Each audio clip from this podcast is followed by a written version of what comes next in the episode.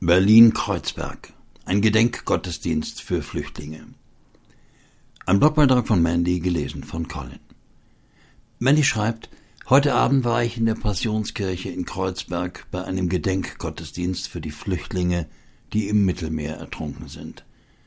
Symbolisch hat jeder Besucher für die Menschen, die bei ihrer Flucht in ein besseres Leben gestorben sind, Kerzen angezündet. Bewegend.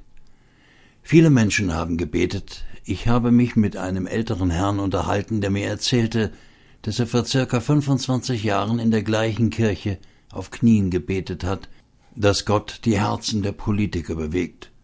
Kurze Zeit später fiel die Mauer. Ich hoffe und bete auch, dass sich in der Flüchtlingspolitik Großes tut und Mauern eingerissen werden.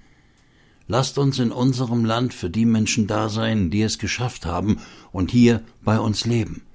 Sie sollen hier nicht nur irgendwie überleben, sondern ein Zuhause haben, sich wohl und geliebt fühlen.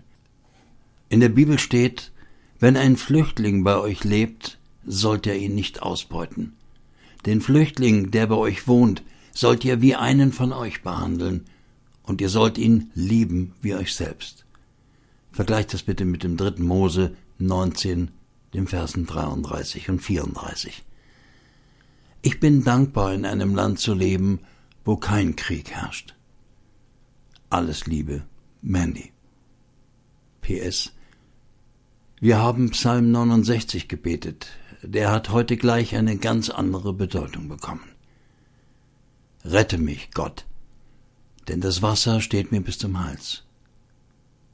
Immer tiefer versinke ich im Schlamm, meine Füße finden keinen Halt. Ich stehe im tiefen Wasser und die Flut überwältigt mich.